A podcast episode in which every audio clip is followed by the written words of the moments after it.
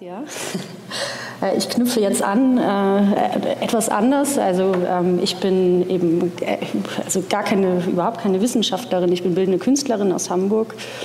Ähm, aber wie Saskia mein, also schon anfangs sagte, ich äh, beschäftige mich schon auch mit ähnlichen Themen, gehe die aber ganz anders an und verarbeite sie eben auch in einigen meiner Arbeiten. Also ich arbeite ähm, eben in den Medien Video, Installation und Performance äh, und ganz oft spielt eben auch äh, Musik und Sound ähm, eine wichtige Rolle. Also Kommunikation ist wichtig und eben auch ähm, Interpretation von auditiven Informationen und ähm, gewisse äh, wissenschaftliche Erkenntnisse spielen da hin und wieder auch eine wichtige Rolle. Ähm, ich habe jetzt für äh, diesen Abend drei ähm, Arbeiten äh, von mir ausgewählt, äh, die jetzt äh, wahrscheinlich am ehesten passen. Die erste Arbeit sieht man auch schon, den Titel Etude clinique ou artistique aus dem Jahr 2007, also etwas älter, hat keinen Ton. Passt aber in diesem Zusammenhang, glaube ich, ganz gut, weil er sich eben mit der Thematik der Hysterie auseinandersetzt.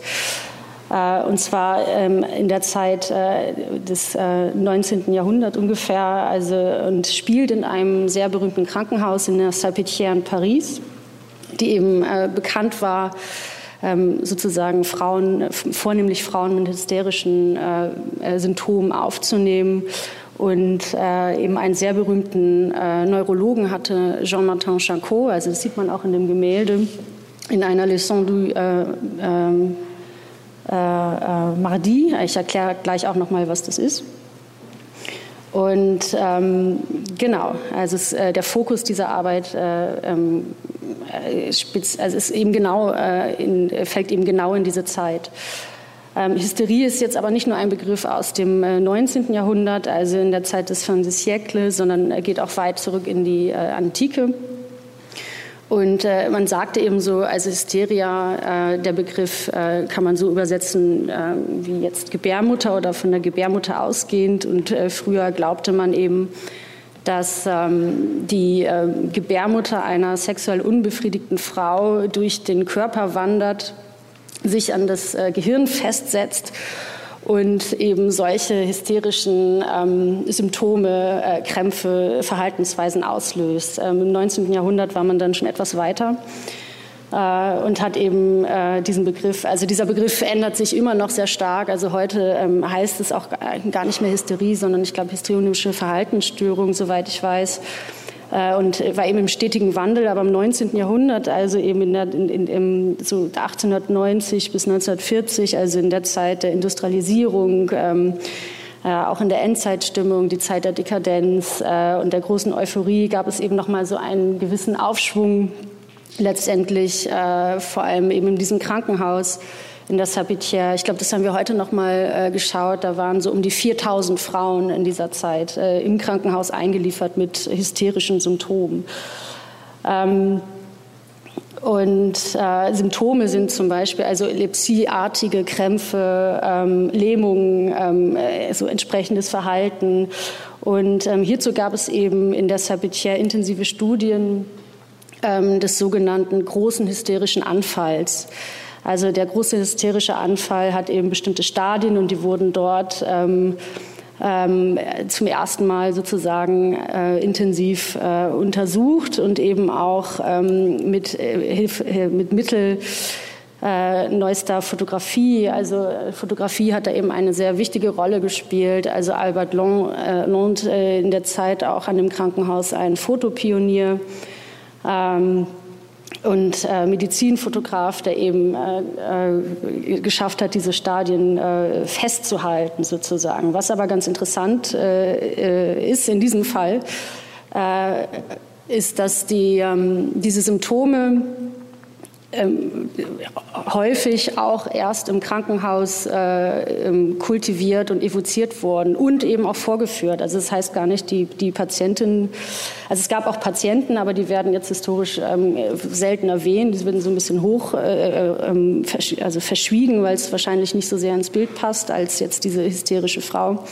Und diese Krankheitsbilder wurden eben, also diese ganz spezifischen Symptome wurden eben da so richtig herausgebildet. Es ist dann natürlich auch die Frage, wer da wen beeinflusst oder wie das eben tatsächlich kommt. Und auch diese Fotografien haben eben auch ein ähm, entsprechendes äh, künstlerisches Potenzial und ist, äh, wie ich ein, anfangs schon sagte, also diese Mond, äh, Dienstagsvorlesung eben äh, ähm, zeigten äh, eben auch ähm, hysterische Frauen, die fast auf Knopfdruck eben diese Anfälle bekamen, äh, die man hypnotisiert hatte. Und es ist, äh, war für mich sehr, sehr spannend zu sehen. Also neben diesen Fotografien, äh, die, ähm, das, neben diesem wissenschaftlichen Anspruch, natürlich äh, diese ganzen ähm, das ist natürlich alles einen sehr theatralen und eben auch äh, künstlerischen Ansatz hat und dass sich, so, dass sich, dass sich dieses eben sehr merkwürdig äh, verschmilzt. Äh, für meine Arbeit die 2007 äh, daraus entstanden ist, äh, zu der ich auch gleich noch einen Ausschnitt zeige, habe ich eben diese verschiedenen Stadien oder einige Posen dieses hysterischen Anfalls einer Schauspielerin nachspielen lassen und eben ähm, gar nicht historisch, sondern ähm, sehr ruhig, sehr konzentriert. Das Ganze wirkt eher wie eine sehr merkwürdige Sportübung. Also man merkt, die Bewegungen sind auch schon sehr verkrampft, aber dennoch ähm, sehr ruhig. Und sobald diese Person, äh, also diese Schauspielerin in eine Pose gekommen ist, verharrt sie kurz. Es ist eben schwarz-weiß und ohne Ton, natürlich in Anlehnung an diese Fotografien. Und ähm, was, also das erkläre ich jetzt eben ganz kurz, weil ich kann den, kann den, äh, kann den Film nicht ganz zeigen. Man, äh, man kann erahnen, wenn man genau hinschaut. Ich zeige mal gleich zwei, drei Posen dass äh, sie durchaus äh, nicht allein agiert, sondern äh, von, also ich hinter der Kamera ihr durchaus Anweisungen gebe und ihr quasi helfe, in diese entsprechende äh, Position zu kommen, was natürlich wiederum eine Referenz ist an diese, äh, ja, an diese ganze Thematik letztendlich. Ich zeige jetzt mal so zwei, drei Minuten. Äh, da ist es ein Ausschnitt aus, aus dieser Arbeit. Genau, ohne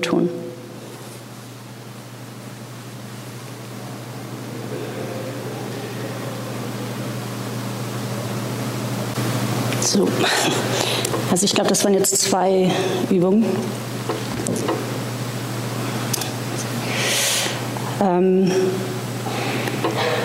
also was, was, mich da natürlich ganz stark interessiert, sind eben also diese, ähm, diese Überlegungen, also wie Wissenschaft sich oder wissenschaftliche Erkenntnisse ähm, sich auch im, im ähm, Zuge der Zeit auch ähm, stark verändern. Also ich denke mal, Saskia, das wird bei dir auch eine große Rolle spielen letztendlich. Also das für mich äh, diese, ähm, diese Momente oder diese, ähm, also äh, eben diese wissenschaftlichen Erkenntnisse keine fixen Punkte sind, sondern etwas sehr Bewegliches, die natürlich auch stark äh, zusammenhängen mit soziologischen ähm, und historischen Ereignissen natürlich. Und gerade bei diesem äh, Thema der, der Hysterie im 19. Jahrhundert stellt sich dann natürlich auch die Frage, ähm, zwischen wissenschaftlich neutralem Anspruch ähm, und auch der wissenschaftliche Glaube an Belegbarkeit durch diese Fotografien und äh, wo eben auch die künstlerische und theatrale Qualität letztendlich liegt und ähm, auch die Frage der Inszenierung, also wer beeinflusst letztendlich wen, also wie stark wird der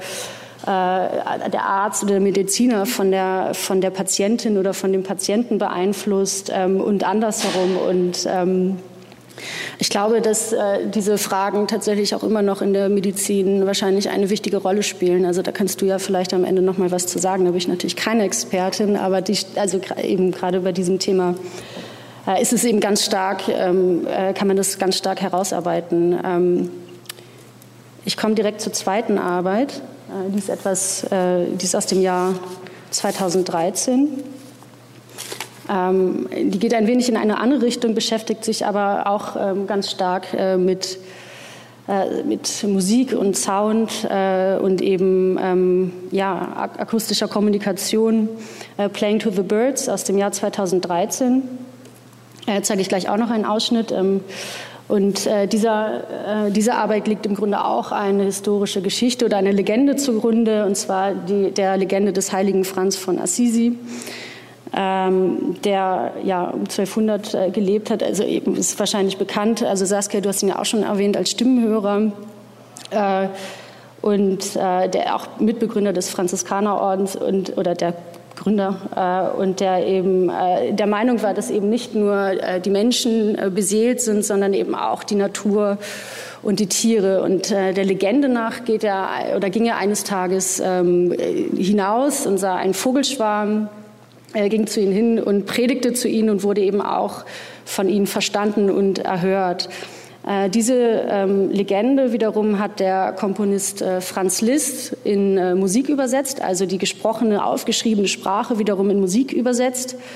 Äh, ähm, und hat daraus eben die Legende Nummer eins, die Vogelpredigt des heiligen Franz von Assisi, ähm, äh, ja, komponiert. Und was mich äh, eben daran äh, interessiert, ist äh, also viel weniger der religiöse Aspekt, ähm, aber eben diese unterschiedlichen Übersetzungsformen letztendlich. Also ähm, erstmal die Legende und Musik und Franz Liszt hat dann eben, also ich, ich zeige gleich auch noch einen Ausschnitt des Stückes, also das ist in meiner Arbeit äh, enthalten, äh, dass eben Franz Liszt wiederum auch die, die Sprache, die Predigt ähm, in entsprechende Töne verwandelt hat, ähm, also so tiefe Töne, wo man wirklich hört, das soll jetzt die Predigt sein und ähm, den, den Vogelgesang in relativ stereotypartigen Trillern, also anders als Messiaen, der versucht hat, den Vogelgesang sehr nachzukommen. Ähm, hat, also das Stück ist sehr kompliziert zu, zu, zu spielen, aber äh, man, man kann schon sehr klar hören, was jetzt die Stimme und äh, was, äh, ja, was der Vogelgesang ähm, sein soll. Und ähm, ich fand es dann eben quasi sehr konsequent, ähm, diese Legende, also diese, äh, diese, diese, ähm, dieses Stück ähm, den eigentlichen Adressaten, also den Singvögeln, äh, zurückzuführen, sodass ähm, es eben quasi ein Konzert gibt, nicht für menschliches Publikum, äh, sondern eben äh, ja, für Singvögel. Und ähm, so werden eben die Singvögel äh, nicht, also quasi nicht Akteure ihres eigenen ähm, oder Hauptakteure ihres eigenen, eigenen Könnens, ihre, ihrer eigenen äh, Singstimme, sondern eben ähm, Zeugen ähm, der menschlichen Interpretation ihrer Stimme. Und hierzu ähm, möchte ich auch noch mal kurz einen äh, Ausschnitt zeigen.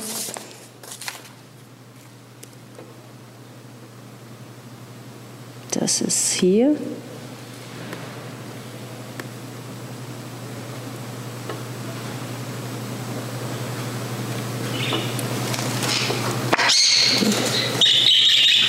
ein bisschen dunkel, aber ich hoffe, man kann es sehen.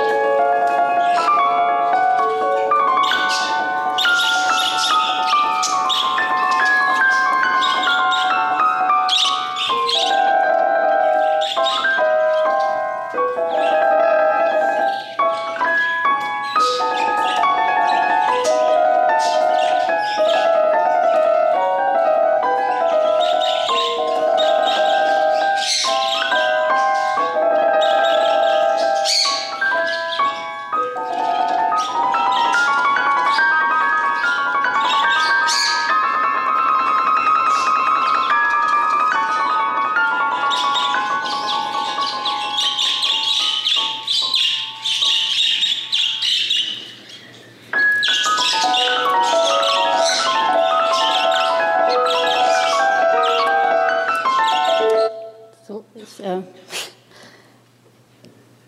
genau. Also das ist so ein kleiner Ausschnitt, um einen Eindruck zu bekommen, wie, ähm, wie die Arbeit äh, sich anhört und wie sie aussieht. Ähm, also mir ging es tatsächlich nicht darum, am Ende ähm, so ein, äh, mit einem wissenschaftlichen Anspruch äh, äh, ein Ergebnis zu erzeugen, dass ich jetzt weiß, wie letztendlich die Tiere genau, also die Singvögel auf die Musik zu äh, Musik äh, reagieren, also sondern vielmehr äh, ging es mir darum, durch den Schnitt auch zu ähm, naja, so Schnitt zu evozieren, was im Grunde der Betrachter letztendlich in die Situation interpretiert beim Betrachten des Films. Also das sieht man natürlich, wenn man äh, der, der Schnittfolge achtet, äh, wie damit auch, also wie ich damit auch versucht habe oder damit spiele, wie letztendlich Bild und Musik aufeinander reagieren. Äh, der, der, Ton allerdings, also das Vogelzwitschern äh, und die Klavier, Klaviermusik, die man hört, ist aber tatsächlich die originale Musik. Also daran wurde jetzt nicht bearbeitet. Das ist tatsächlich dieser, dieser, ähm, der Take der Totalen, die man, äh, klar, ja, am Ende verbeugt er sich natürlich auch, äh, nochmal, ähm, äh, genau, nochmal sehen kann. Und äh, Genau, also das ist eben äh, die Frage, wie jetzt, äh, also wie, wie man eben diese verschiedenen Übersetzungsmechanismen letztendlich in einem äh, Film zusammenbringt, äh, in einem in einer äh, Konzertsituation, wie sie eben hier in Playing to the Birds zu sehen ist. Äh, die zweite Arbeit die dritte, die letzte Arbeit, die ich gern zeigen würde, die ist noch, die ist noch nicht fertig. Die ist genau an der ähm, sitze ich sozusagen gerade. Äh, die hat auch, äh, beschäftigt sich auch ganz stark mit Interpretationen von ähm, akustischer ähm, ja, von akustischen Signalen äh, und Musik. Und im Fokus dieser Arbeit steht ähm, das seltene Instrument Octobus äh, und eine Giraffe, oder beziehungsweise in diesem Fall sind es sogar drei. Und äh, das ist der Octobus. Ähm, und ich muss äh, ein bisschen erklären, was, woher dieses Instrument kommt und was es kann. Also der Octobus wurde 1850 in äh, Paris entwickelt und ursprünglich um äh, einen tieferen Ton in Orchesterformationen zu erzeugen. Äh, was man dazu sagen muss, äh, ist, dass es äh, nie ähm, stattgefunden hat und deswegen gab es jetzt nur drei Exemplare, die alle in Museen sind. Und ich glaube, mittlerweile gibt es ungefähr auf der Welt so fünf Nachbauten. Der Octobus ist 3,80 Meter äh, und äh, hat drei Seiten. Es ist ein ziemliches Monstrum. Äh, das ist die Musikerin Guru Mohl, mit der ich zusammengearbeitet habe, die einzige Frau, die äh, dieses Instrument derzeit spielt und die einzige, die damit äh, zeitgenössisch sozusagen arbeitet oder eben so Neues Musik äh, mitmacht. Ähm, der Oktobus äh, hat so tiefe Töne, dass der tiefste Ton im Infraschallbereich liegt, also bei 16 Hertz. Das hat Saskia gest, äh, gestern vorhin äh, erzählt, dass es eben genau unter unserer Wahrnehmungsschwelle ist. Also wir können es nicht, wir können diesen Ton nicht hören, das menschliche Ohr. Was ich beim Drehen äh, gemerkt habe, also wir haben in Norwegen gedreht, ist, dass man den Ton zwar nicht hören kann, den tiefsten Ton, aber man kann ihn durchaus wahrnehmen, wenn man davor steht. Also er dringt irgendwie so durch den Körper in den Kiefer und das ist eigentlich auch nicht wirklich angenehm. Äh, was ganz interessant ist. So, wie komme ich jetzt, äh, wie ich jetzt zur Giraffe? Ähm, die Giraffe, äh, also man hat oder man ging seit Ende der 90er davon aus, dass die äh, Giraffe in der Lage ist, eben auf diesem Fre Frequenzspektrum, also im Infraschallbereich, ähm, die Laute wahrzunehmen und auch ähm, Laute zu äußern. Das wurde, glaube ich, 1998 äh, mal wissenschaftlich herausgefunden, aber irgendwie nie wieder belegt. Also man, es gibt auch, es ist unter den Wissenschaftlern eben sehr umstritten, ob das tatsächlich der Fall ist. Es steht wiederum aber auch in, in, in jedem Schulbüchern, glaube ich, immer wenn es, äh, ich habe da relativ lange ähm, recherchiert, also in jedem äh, Artikel, in dem es im Grunde über die ähm, Kommunikation oder die Laute der Giraffe geht, ähm, heißt es, sie kann im Infraschall ähm, kommunizieren, aber man weiß es tatsächlich nicht. Das ist auch wieder so ein schönes Beispiel, wie ähm, äh, ja, also wie sich die Dinge letztendlich auch manchmal festsetzen und äh, dann quasi in diesem Glauben bleiben, obwohl sie eigentlich gar nicht richtig belegt äh, worden sind. 2015, äh, Ende 2015 hat die ähm, Wissenschaftlerin, ich glaube, sie ist in äh, Österreich, Dr. Angela äh, Stöger-Horvath, mit einem Team äh, herausgefunden, dass also sie hat so 1000 äh, ähm, Audioaufnahmen nachts in unterschiedlichen Giraffengehegen aufgenommen dass Giraffen sehr wohl in der Lage sind, tiefe Laute zu produzieren. Äh, und die kann das menschliche auch hören. Äh, es ist jetzt also nicht, eben nicht im Infraschallbereich.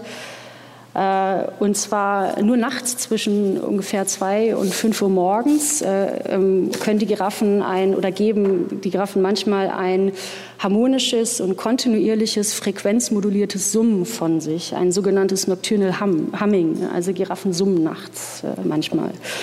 Und dieses Summen wiederum hat eine äh, eine extreme Verwandtschaft mit der Klangfarbe dieses Oktobus. Es klingt sehr ähnlich. Äh, und dann habe ich äh, die Musikerin, also Guru Mö aus Norwegen, aus Oslo, gebeten, eben ein, eine Komposition anhand dieser, dieser Laute zu, ähm, ja, zu schreiben oder zu komponieren oder ähm, zu interpretieren, improvisieren. Äh, und das hat sie eben auch gemacht. Also wir haben dann diese Aufnahmen gemacht und da ging es natürlich auch ganz stark um diese Größenverhältnisse, also dieser Gigantismus, der, dieses, der diesem Instrument innewohnt, der lange Hals natürlich auch des Instrumentes, dem der Giraffe sehr ähnlich ist.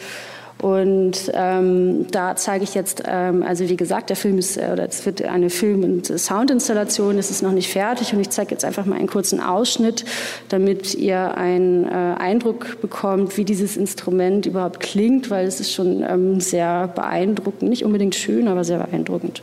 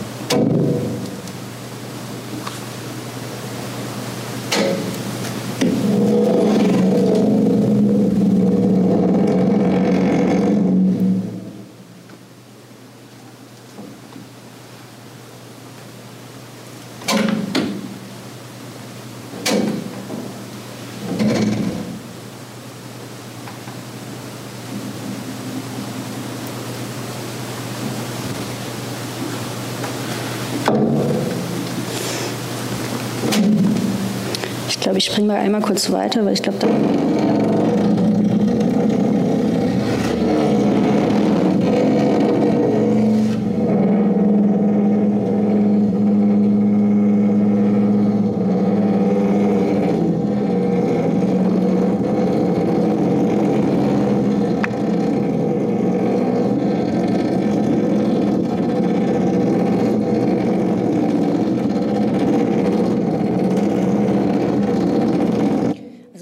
ist extrem tief. Und ähm, diese Auf Aufnahme wiederum haben wir jetzt äh, kürzlich äh, in der Größe einer Giraffe, ähm, oh, das ist aber sehr dunkel, aber ich hoffe, man kann es sehen, ähm, im Außengehege eben aufgebaut und diese äh, Aufführung eben wieder, also diese Giraffe äh, oder die Giraffen und äh, dieses Instrument in einer quasi Open-Air-Situation ähm, quasi wieder aufgenommen, alles in 9 zu 16 natürlich hochkant, anstatt 16 zu 9, im, in, also in Anlehnung an die Anatomie, äh, quasi als Film- und Soundinstallation verarbeitet, äh, dann zu einer, ja, zu einer ähm, fertigen Arbeit, die ich äh, am 8. Februar hier im äh, Kunstverein Kassel zeigen äh, werde, zum ersten Mal. Und äh, in der Arbeit geht es natürlich auch ganz stark um äh, Informationen äh, von, äh, von Dingen, also eben von diesem Summen, von dem wir überhaupt noch gar nicht wissen, was es bedeutet. Ähm, das muss die Wissenschaft eben auch noch rausfinden und diese Interpretation oder dieses Stück, was Guru geschrieben hat, ist quasi eine musikalische Annäherung an etwas, was wir einfach überhaupt noch gar nicht verstehen. Und ähm, Letztendlich äh, ist es auch ein Nachdenken, also in der Arbeit, aber auch in der Arbeit Playing to the Birds, äh, auch äh, über die menschliche Form der Kommunikation und auch äh, an das außerhalb der menschlichen Wahrnehmung und äh, das Bedürfnis äh, der Interpretation und vor allem der Entschlüsselung von auditiven Informationen. Also das ist tatsächlich immer so ganz oft, spielt es in meinen Arbeiten eine wichtige Rolle. Ähm, genau, also das war es soweit von meiner Seite.